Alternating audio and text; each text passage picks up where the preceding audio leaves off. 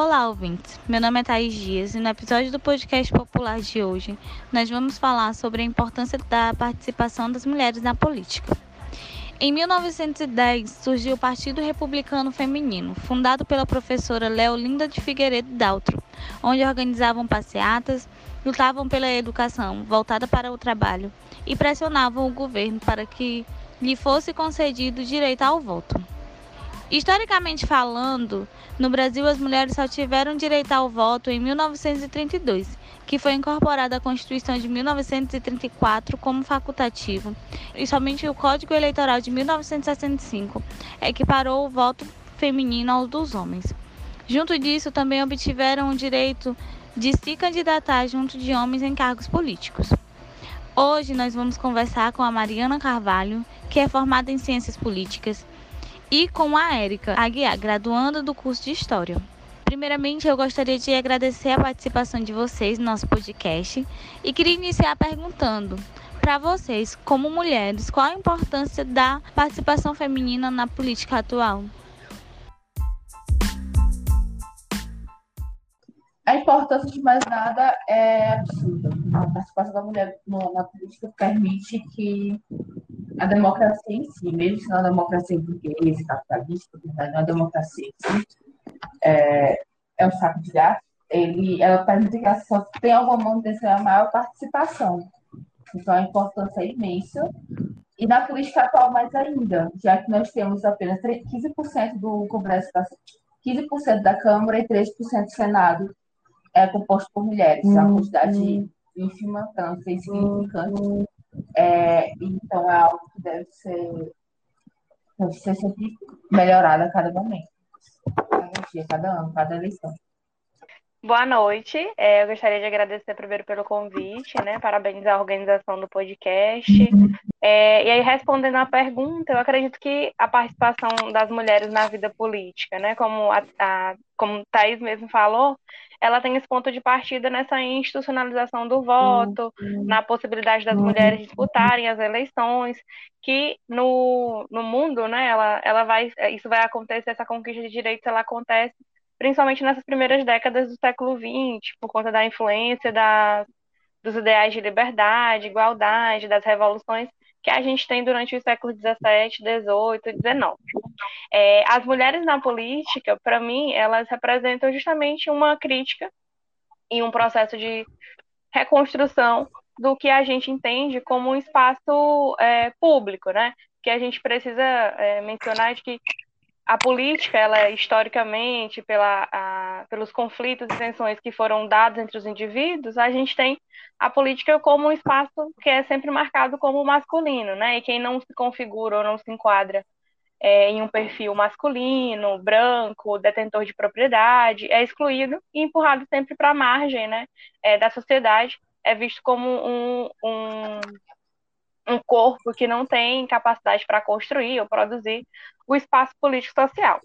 Para a gente aqui é, no Brasil, né, a gente tem, de fato, é, a participação das mulheres na vida política, não só no, nos cargos administrativos, né, do poder é, legislativo, executivo, mas também até mesmo nas, nas relações e na conquista de direitos também. Por exemplo, a educação, a gente tem isso durante o Brasil Império, com a Anísia Floresta, a gente tem a, o movimento sufragista brasileiro, que também é bem marcado né, pela organização dessas mulheres, como a Berta Luz, a gente, tá é, a Thaís mencionou, né, em 1910, a, essa, a fundação do, do partido, mas que ele é revogado, né, de fato, é, é importante que a gente considere é, a, a fundação de um partido feminino, de mulheres, numa luta por direitos, mas também é importante lembrar que a gente só vai ter, de fato, a primeira mulher sendo votada é, ou, ou, sendo eleita lá em 27, né, em 1927, no Rio Grande do Norte. Então é importante que a gente também vá mencionando, vá é, demarcando como essas mulheres vão participando da vida política. Eu acredito que na, na, até mesmo no, no século no século XX, que a gente tem as grandes transformações, as revoluções, a América Latina, principalmente, é marcada pela, pelos governos ditatoriais. É importante mencionar né, que as mulheres elas participaram ativamente na luta pela anistia, né, em 1975, que foi o mesmo ano que a gente, em que esse movimento feminista, né, ele cunha o a lei do divórcio. Então, assim, a, a, a participação das mulheres na política institucionalizada, né, ocupando cargos, de fato, hoje ela é bem deficitária. A gente tem, como a Mariana falou, é, pouquíssimas mulheres ocupando os cargos, é, as poucas mulheres que a gente tem, a gente tem que reconhecer a dificuldade em, na manutenção das carreiras políticas das mulheres, até mesmo na construção das candidaturas, as mulheres elas, elas saem atrás por conta dessas múltiplas jornadas, né, de trabalho que elas enfrentam diariamente. Então, assim, institucionalmente a gente tem esses problemas, mas a vida política, na vida política do Brasil, as mulheres elas sempre participaram ativamente, principalmente, né, é, e aí a gente precisa agradecer enquanto mulheres brasileiras ao movimento feminista, desde as sufragistas lá é, na, primeira década do século XX, até a luta pela anistia uhum. durante o período de ditadura militar e resistência, as mulheres nas fileiras dos partidos políticos de esquerda, né, os, os partidos clandestinos. Então é importante também que a gente mencione que na vida política, de fato, elas, ela, nós participamos bastante, né? Institucionalmente que a gente vem lutando principalmente agora nessa segunda metade do século XX, né, em 1980, é, até mesmo com a abertura democrática, que a gente vem é, galgando cada vez mais espaços e cargos para representar melhor né, a maioria da população brasileira, então, em mulheres. Uma mulher política, trabalhar com política em um cargo eletivo, e ser todo o restante, porque algumas são mães, algumas são professoras, são profissionais, são filhas, isso. Então, para a mulher, claro, nós sabemos que o trabalha bem mais fome que trabalhos não remunerados. É, bem mais. Então, acaba que há, uma, há um acúmulo muito grande de responsabilidades e de, e de demandas que os homens não têm. Então, ser mulher, é, ser uma mulher em um cargo letivo é sempre muito mais do que um homem é em um cargo letivo. Sim, fora que até mesmo a própria nomenclatura, né, presidenta, ela foi inventada em 2011, né, pela Dilma Rousseff, quando ela foi eleita e assumiu o, o, o mandato como a primeira mulher a governar o executivo do país. Então, a palavra presidenta foi inventada justamente em 2011, em decorrência da gente não possuir nem sequer uma, uma, uma simbologia ou ter pensado, né, um processo de significar as mulheres dentro da política é, institucional. Exatamente, nós tínhamos significado, mas nós não tínhamos o significante. Isso. Exatamente. É, e aí, meninas, é, vocês como são representados pela política brasileira ou até mesmo pela piauiense? Não, pelo contrário. Na verdade, a política brasileira eu vejo muitos problemas. Só porque elas são mulheres eleitas, e nada quer dizer que elas estão votando a favor de mulheres. Poucas mulheres votaram, por exemplo, a favor da descriminalização do aborto, que foi negociada pelo PT em 2006 como negociada com a CNBB? É, poucas mulheres votam para pautas progressistas de gênero. Então, pautas de gênero progressistas, aliás. E isso é muito complicado, porque não há como ser representada por isso. Além disso, a questão das mulheres, o próprio perfil são mulheres brancas, são mulheres muito bem formadas. Aquelas que não são formadas são chamadas de macacas, no caso do racismo puro, né? Gostaria de falar um pouco melhor sobre isso como a atual vice-governadora do Piauí, é, a Regina, ela sofreu racismo e foi extremamente tratada, se não me engano, pela Bia Kicis, não tenho certeza. Quando era senadora, foi chamada de. Não se sabe Bia Foi chamada de macaca, falava que não falava direito, não sabia se comunicar. Então, assim, é, a política atual ela não é nem representativa na questão da, da. Ela não é representativa e ela não exerce a representatividade. Então, assim, eu acho bem suficiente. A Piauiense também, as mulheres eleitas. A mulher jovem nós não temos. Mulher eleita jovem. Nessas eleições temos, é, temos várias opções para voto, mas eleitas nós não temos. Ainda temos muitas mulheres brancas, é, esposas de políticos ou filhas de políticos, que teve a vida desenhada para, para o exercício público mas que não conhece, por exemplo, a realidade uh, da área de moda do seu uh, não conhece a Dagma Luz, que mora lá no interior da Cacimba Velha. Então, eu penso que essa ausência de vivência é, reflete muito na administração delas. Assim, eu acho que a, quando a gente fala sobre a, a, essa representação atual, eu vou bem para lá para 2016, né? Quando a gente tem a, o impeachment da Dilma, e aí esse impeachment ele é marcado justamente pela diferença, pelo discurso machista, pela misoginia, que era presente tanto na mídia quanto é, em, não sei se vocês lembram dos adesivos que foram confeccionados, que eram colocados na no tanque de gasolina.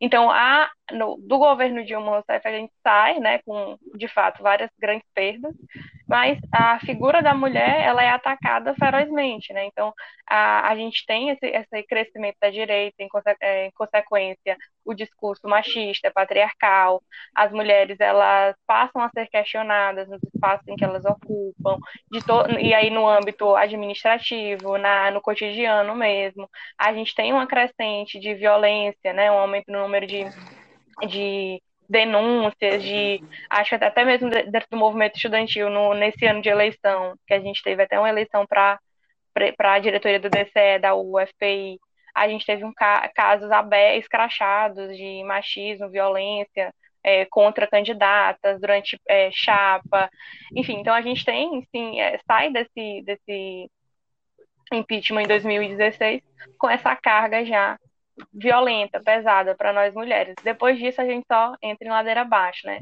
Que aí a gente tem a eleição é, em 2018 de um presidente que abertamente, né, um político de direita que de fato é, não, não esconde a xenofobia com os, povos, com os povos originais, o racismo com as pessoas é, é, pretas, ele não esconde é, que para ele as mulheres elas são fraquejadas, né, como ele mesmo já falou em várias declarações durante campanha, é, a, depois de ter assumido, né, tomado posse. Então, assim, é problemático a gente entender essa, essa, política atual e se sentir representado em algum, em algum ponto. Acho que se você olha e se sente representado, é bem problemático, né? Bem, é bem, é um alerta que a gente precisa é, fazer para nós mesmos, né? Enquanto indivíduos e que, e, e, que entendem né, o respeito e a, a igualdade das, das pessoas. Então, eu acho que assim, a eleição do Jair Bolsonaro, de fato, não, não é representativa nem para nós enquanto grupo de mulheres, nem para as mulheres negras, nem para os LGBTs. Então, isso que é incontestável. Né? A gente também tem um congresso é, que foi é, intitulado o Congresso mais conservador em 40 anos, né? desde o, o, a ditadura militar, não se elegiam tantos políticos abertamente é, é, se posicionando a favor da política da bala, da Bíblia, né? É, a gente tem uma uhum. concepção religiosa é, bem forte também, né, como marca da dominação do corpo feminino na, na agenda política do governo. É, e aí, o que a Mariana falou, eu concordo bastante, que ela fala, quando ela fala sobre a representação das mulheres, o fato de você ter mulheres votadas, isso não, não necessariamente te coloca ao patamar é, de já de, de, igualdade em representação, até porque a gente tem a ministra da mulher, da família, dos direitos humanos, que é a Damares, e que, a, e que é mulher e que, de fato, faz parte da mesma agenda conservadora e misógina do governo.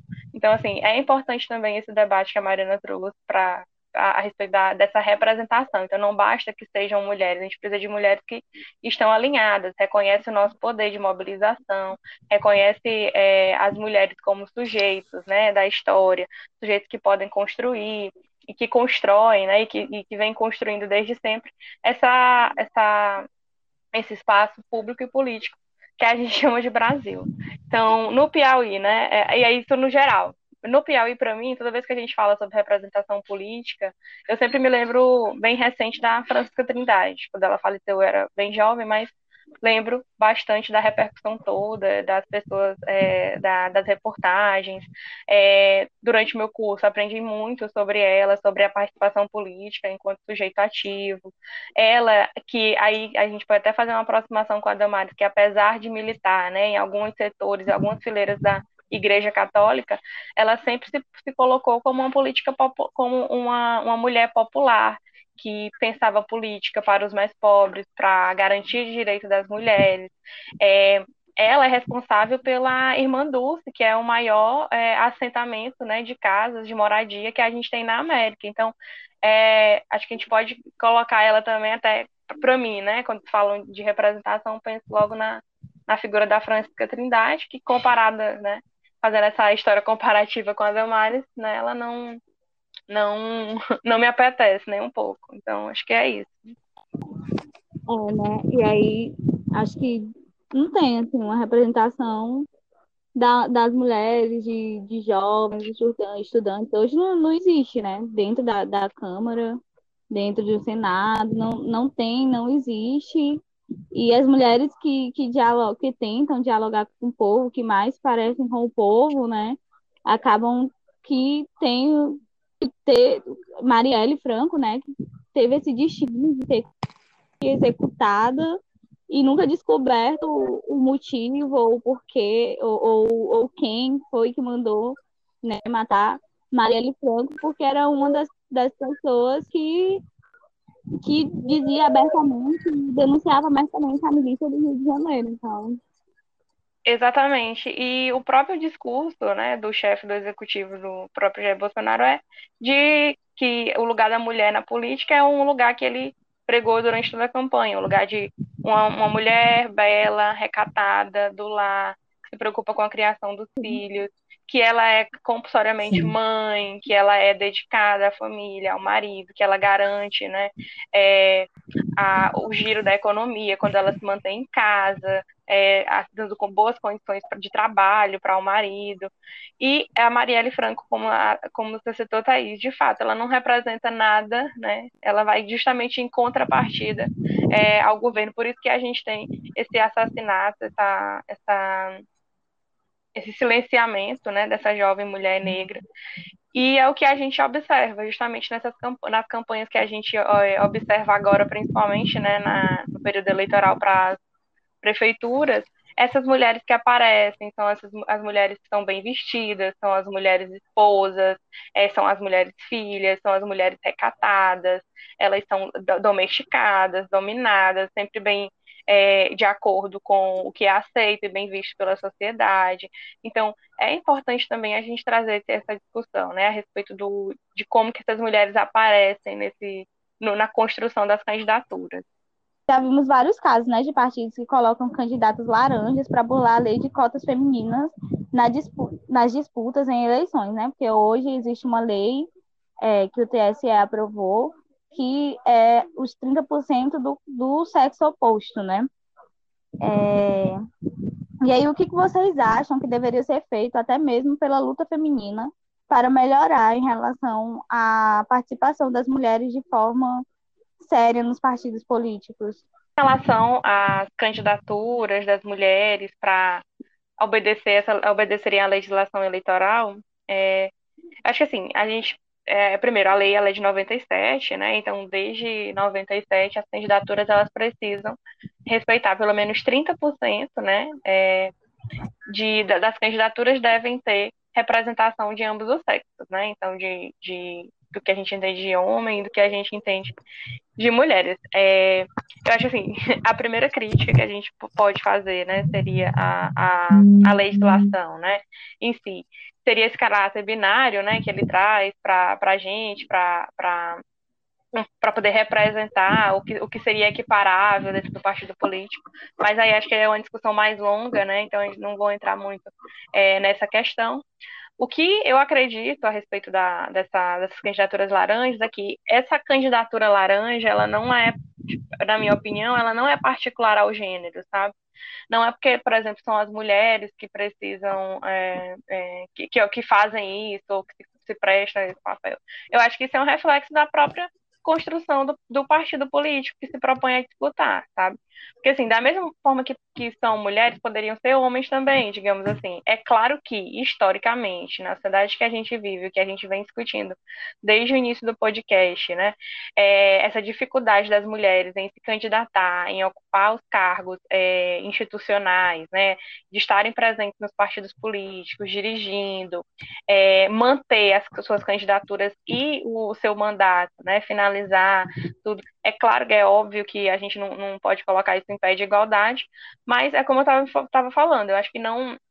Acho que isso é muito do viés do caráter do partido, né? De, de, de como que as mulheres são vistas para dentro da, da construção, da disputa política. De fato, elas servem apenas para cumprir uma legislação, a agenda né, do partido político, ela não pensa as mulheres para além da inscrição de chapa, por exemplo. Então, de fato, são pontos que a gente precisa é, levantar, né, precisa discutir, debater, mas, assim, é, ao meu ver, é, eu não atribuo a, a um, uma, um, problema do gênero, né, de serem as mulheres e isso, aquilo, outro. Eu acho que isso faz, é um reflexo, né, da sociedade que a gente vive, onde as mulheres, elas sempre estão é, participando dos processos né, de, de, decisão da vida política dessa forma, de forma decorativa, de forma complementar. Então, assim, é problemático, é bastante problemático, mas não, não, a gente não consegue resolver isso na candidatura política, pelo contrário, isso faz parte de um processo de educação, é, de, de colocar a mulher dentro da sociedade brasileira como agente político, como ah, um, um, um, indivíduo capaz de decidir, né, de, de opinar, de ser político, de fato, de participar. Então, acho que é um problema, mas que a gente precisa de, de muito tempo, de muito conflito, muita tensão, né, entre os grupos para a gente poder sair né, é, vitorioso desse debate, tendo no futuro, digamos assim, uma representação de fato né, das mulheres dentro dos partidos políticos e ocupando os cargos. A cota existe justamente por causa do gênero, por haver uma subrepresentação. É, a cota não somente vai fazer a política de garantir todas as pessoas é, que, que, que serão, serão candidatas sejam eleitas, mas a cota é, permite que o mínimo seja obedecido e com esse mínimo possa fazer algo. É, eu acredito que se não fosse uma cota, se não fosse a questão das candidaturas laranjas, teríamos muitos menos problemas, por exemplo. Pela cota não, pelas candidaturas laranjas. É, existe uma cota, ela é obedecida, mas os partidos, por exemplo, eles não criam, criam plataformas para ajudar as mulheres. As candidaturas laranjas vêm com o objetivo justamente de apenas cumprir e não, e não ter, uma, e não ter uma, uma transparência em relação a isso. Tem 50 candidatas, vão pagar a multa, porque muitas delas não receberão os votos, e ok. O problema principal é isso. É, essas mulheres são desobedecidas, essa cota é desobedecida, aliás, essa cota é obedecida, mas ela é burlada. É, isso não é somente sobre questão de ser ou não homem ou mulher, porque nós não temos, por exemplo, cota para homens ou para negros. Nós temos cota para as mulheres. Então, se fosse algo que não estivesse muito ligado ao gênero, as cotas não existiriam. Então, eu penso que isso deveria, eu penso que poderia ser feito nas plataformas dos partidos, havia uma, uma, uma análise de distribuição da campanha, mais ou menos isso. De fato, Mariana, eu concordo a, a, a, a institucionalização, né, a lei, é, sendo criada de fato como um problema de gênero, né? As mulheres elas não estavam participando e aí é o que vem a obrigar que a sociedade, né, é, que os partidos eles se organizem e possuam setores e cadeiras para as mulheres, é justamente por essa obrigação legal, de fato, concordo. E é, não, não, porque assim, porque pareceu bastante que a minha, que o meu posicionamento foi é, oposto ao seu conversa. Isso, isso, exato. Mas não, pelo contrário eu, eu, é, eu mencionei que é, é, de fato que a lei existe, mas que para mim, né, é, aí eu não sei se é uma visão se é para mim, né, mas assim, para mim o que, o que mudaria de fato seria é, não retirar justamente essa posição das mulheres de, de de complementares, né? Porque de fato a lei ela surge justamente para garantir que as mulheres participem dos partidos políticos e aí com o passar do tempo, né, com as tensões e conflitos que a gente tem, a gente para hoje, é, 2020 e vai olhar para as candidaturas políticas e ver que as candidaturas são justamente candidaturas de fachada, de laranja. E, qual é a expectativa de vocês para as eleições municipais de Teresina é, desse ano, né? 2020, em relação à participação feminina? É, essa, as eleições municipais agora trouxeram a questão das, das, das, das candidatura coletivas, isso é ótimo, porque tem mulher participando disso. Sobre a questão da luta feminina, é, eu percebi, eu percebi, eu posso fazer a leitura errada, que é muito bom ver que nós temos, por exemplo, no Pleito de Teresina, muito mais mulheres do que antes. Né? Temos a Simone, temos a Simone, temos. Não esqueci o nome das outras duas, perdão, gente. Temos mais mulheres do que antes. Então, eu acho extremamente importante. Sobre a questão de quanto, e quanto ao, ao, ao legislativo municipal, eu penso que também é, teremos novidades, porque nós temos candidatos fortes, com presença política, com, com participação. São candidatas mais, mais sólidas, né? mais sólidas. E principalmente jovens. Temos mulheres jovens, isso é extremamente importante, extremamente importante, porque a idade dessas mulheres, é, aliás, a cabeça das mulheres é totalmente diferente. Então, assim, eu, acho, eu tenho boas expectativas, mas é aquela, não é bom levar muita expectativa, porque o que vem é lucro. Isso não é muito bom. Então, eu penso que esse ideal, aliás, baixar expectativas, eu penso que o ideal mesmo seria esse incentivo coletivo dos partidos e dos movimentos em impulsionar essas, essas, candidaturas, mas eu não acredito que será uma mudança tão absoluta e significativa, né? Até porque nós olharmos quem são as pessoas com mais chances de voto para prefeito, são homens. É, são homens bem idade. E para os candidatos legislativos, nas últimas pesquisas, todos os oito primeiros locais eram homens também. Então, eu penso que teremos, uma, uma, uma é, teremos um legislativo um legislativo municipal e um executivo municipal extremamente é, masculino, extremamente misógino é, e classe média alta. Eles não acredito que tenha mudado muita coisa. É, para mim, as eleições municipais, né, compartilho da, do mesmo pensamento que a Mariana, de fato, consigo ver né, nas redes sociais, é, na movimentação da cidade, de fato, candidaturas de mulheres, mulheres jovens, mulheres pretas, mulheres que é, fazem parte né, do, do, do grupo dos, das LGBTQIA. Então é importante, sim, não, não, não só da, da votação em si, né, de, do, do ato de você ir lá tocar as teclinhas, confirmar, como também do processo de eleição. Eu acho que o processo de eleição municipal, né, nesse ano de 2020, apesar do, da pandemia, né, que de fato é uma tragédia nacional, a gente tem é, cerca de 140 mil pessoas que a gente morreu, que morreram, né, por conta da até mesmo da, da, falta de política de saúde do governo. Então, é importante a gente mencionar isso, que apesar dessa dificuldade, a gente tem mulheres que não têm transporte, é, que dependem do transporte público ou que dependem de bicicleta para poder é, pra estarem na, nas lutas presentes, as mulheres que estão saindo de assentamentos, de ocupações, de bairros da periferia da cidade que estão construindo.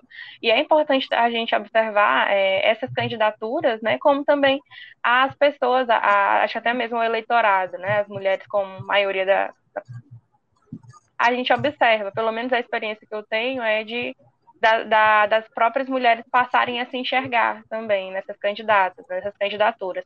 Por mais que, de fato, as chances de eleição, como a Mariana falou, né, elas sempre elas vão, são voltadas para os homens, é, para as alianças da, dos grandes donos de comércio, de propriedade daqui da, do, da cidade, a gente a presença né, dessas mulheres ela, ela, ela sempre vai é, aparecer para a gente né, como horizonte. Né? A gente vê que, tam, que também podemos participar dessa forma, não se lançando apenas na candidatura como a, a esposa do, do fulano ou a filha de não sei quem, mas como uma, um, uma mulher, um sujeito com, é, um sujeito mulher, que é ativo, participativo. A maioria das candidaturas é, são ju da, da, juventude, provenientes justamente do movimento estudantil, do movimento de organização é, dos bairros, dos trabalhadores. Então, de fato, eu fico feliz, tenho uma expectativa boa para o processo eleitoral né, da, da. E acho que a gente é, sai fortalecida desse processo justamente para poder continuar, né? Porque assim, a gente tem o processo eleitoral, tem o dia da, da votação, e aí depois a gente tem o mandato, que aí é importante também que a gente participe né, do mandato. E eu acredito que a forma como as campanhas estão sendo construídas, né? É, nesse ano, com todas as dificuldades, é claro, mas a gente também tem é, uma proximidade com o, a, própria, a, a, própria pessoa que se lança, né, que se coloca. Então, para mim, eu, pelo menos de onde eu vejo, eu tenho uma expectativa boa, promissora, para o processo eleitoral de 2020. É, e esse ano é, dá para perceber que tem muito mais mulheres, assim, mas que ainda na, nas candidaturas à, à prefeitura, né, ainda são poucas. Eu acho que tem três mulheres. São duas. É. São duas? São três. Três mulheres. Ah, são três. São. É, são, só são três mulheres, né? Então, acho que pra, para, para a prefeitura, acho que a gente tem que, daqui mais à frente, discutir mais política para mulheres, discutir mais políticas com mulheres, né? Porque a vereadora hoje tem bem mais mulheres né, disputando esse cargo.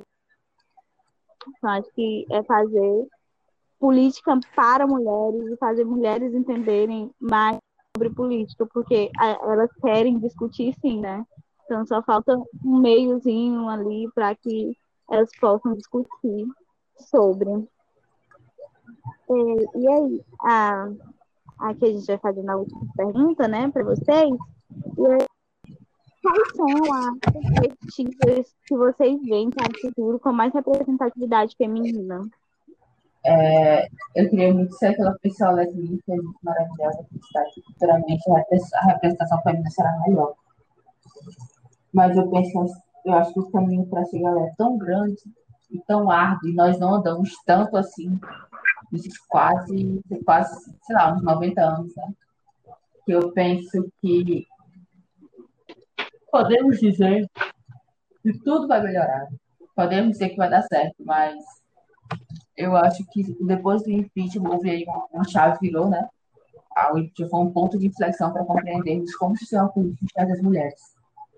Então, para mim, particularmente, enquanto vista político, eu penso que nós teremos, podemos até maior, aumentar a representatividade, a representação feminina, mas a representatividade não, porque a representação é basicamente mulheres lá, é, representando outras pessoas que estão aqui, que votaram ou não. Mas a representatividade de exercer essa representação, levando em conta que nem foram aquelas pessoas que votaram toda sua plataforma política durante a campanha, eu acho que isso é bem fraco, porque ainda existe muita, a, a, ainda existe muita centralização dos partidos sobre o comportamento dos seus, dos seus candidatos eleitos.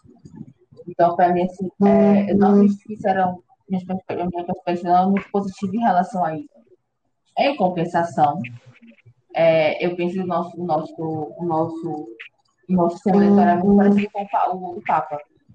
Geralmente, quando o Papa é muito, é muito, muito conservador, os que votaram nele, é, aliás, o seu secretariado é composto por pessoas mais liberais e vice-versa.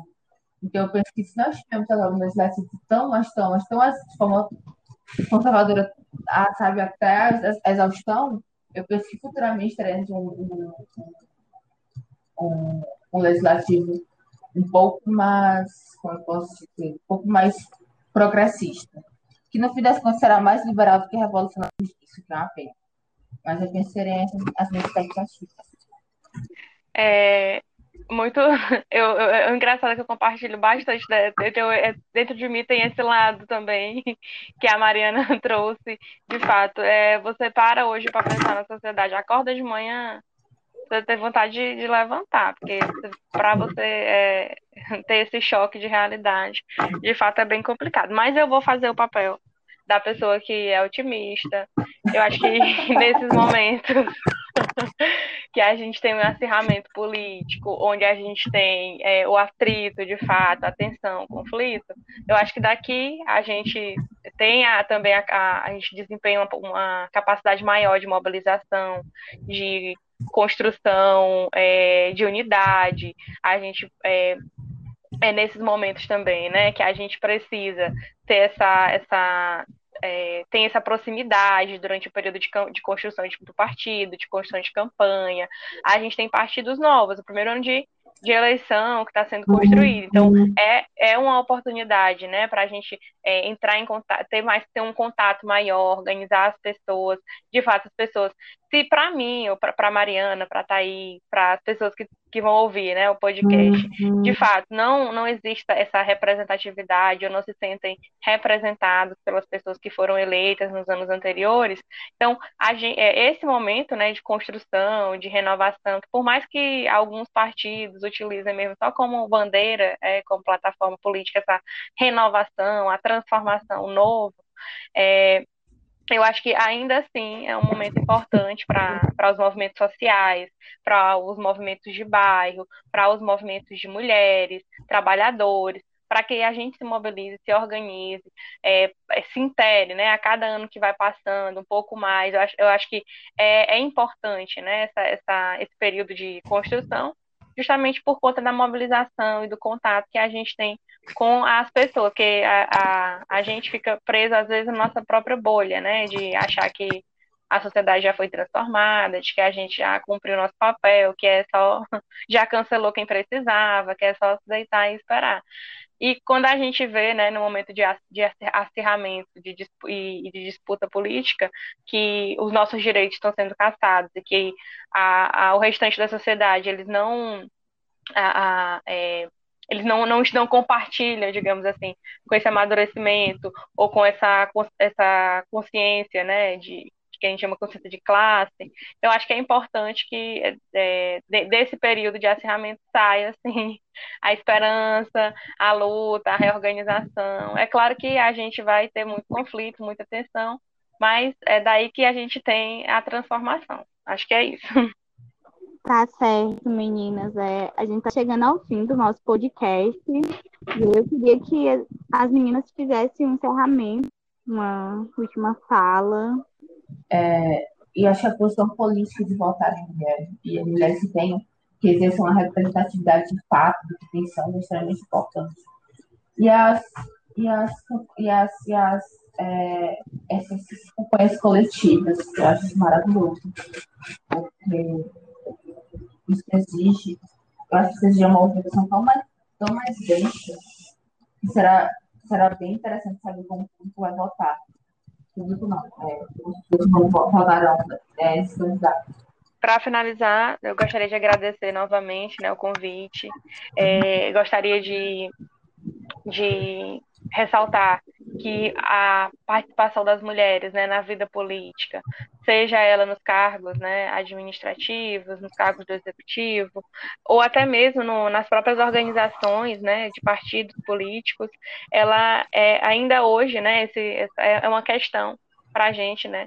É, e que é um debate muito caro que a gente precisa ter, né? A todo momento onde a gente vai é, participar de um processo eleitoral, ou municipal, federal, enfim, a gente tenha que debater, né? Venha esse debate, é, é, é, é um momento onde a gente tem essa, essa, essa luz que é acesa, né, para que a gente possa pensar e debater, mas também é, é, é importantíssimo para a gente, né, é, continuar com esse debate durante o período de mandato, é, do, nos, próximos, nos próximos processos também de eleição, ficar atento ao que está acontecendo.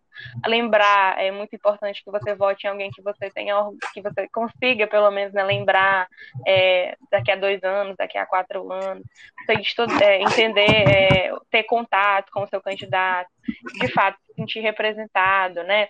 Pelo que é mostrado na, no projeto político. Então, acho que assim, é importante a gente debater sobre as mulheres na política, é importante a gente demarcar, né? É, a importância a valorização é, dos cargos e das cadeiras marcadas para as mulheres. É importante que a gente é, sempre vá é, construindo né, uma sociedade que seja é, minimamente igual, né? que seja é, uma sociedade forte, feminina, até porque né, nós somos a maioria da população, então acho que assim, é importante debater, é um debate caríssimo para a gente, né, enquanto, movimento social, enquanto é, participantes de movimentos sociais ou de, ou de organizações feministas, né, então é importante sim, a gente debater e uma honra sempre que a gente é convidado para participar. Então acho que é isso. Eu espero ter sido coesa no, na, minha fala. E acho que é isso. É, eu também gostaria de agradecer a oportunidade e sempre me colocar à disposição é, para qualquer coisa. é, não só a Marina cientista política, mas a Marina colega da justiça constroem, constroem hoje a unidade popular. É, e dizer que é muito bom ocupar esse espaço, isso é maravilhoso. O que é importante. É isso. E viva a gente, né? E viva a gente. Vamos votar em mulher aí, tá certo. Obrigada. É, então, meninas, muito obrigada, tá, pela participação de vocês aqui hoje. É, e que a gente possa levar essa luta e essa discussão para muitas mulheres aí. Muito obrigada. Obrigada, obrigada. por ouvir a gente aqui. Qualquer outra, qualquer outras informações sobre a unidade popular, você pode acompanhar pelo nosso Instagram. Beijos e até o próximo episódio do nosso podcast popular.